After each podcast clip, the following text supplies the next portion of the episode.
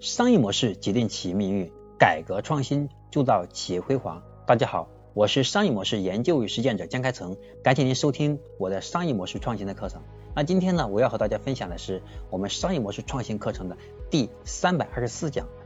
尽早学会基本的职场技能。比如外语，二十多岁的时候学习和你三十岁以后学习完全是两个不同的状态。年轻的时候脑子好，记忆强，学什么都快。把每天看某某宝、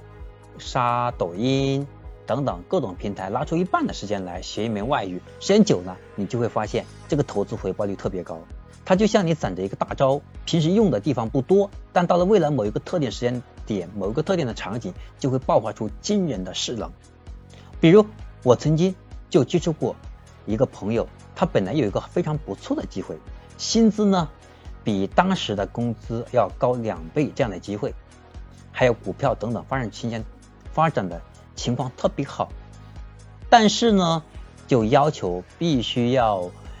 对这个就是他的办公就是 Word、Excel、PPT 这些技能要求非常高，而当时我这个朋友他不具备这个能力，所以最后呢没有办法，没有胜任，没有成功。所以，如果他在早期他就对这些办公软件有很强的认识，平时多加应用练习，那么不一不会因为这么一个小小的一个缺失，让他错失了这么好的一个机会。所以很多时候我们看起来无用的，其实真正有大用，只是这个点还没到来而已。因此，我们要趁自己年轻，尽可能去学会一些最基本的职场技能，让自己提前去积淀，未来有一天一定会产生巨大的价值。我是商业模式研究与实践者江开成，感谢您收听我们商业模式创新课程的第三百二十四讲的内容。那么下一讲我将和大家分享的是第三百二十五讲，如何通过两个字让我们甩掉百分之九十以上的对手。我是商业模式研究与实践者江开成，感谢您收听今天的课程，希望你能够把他的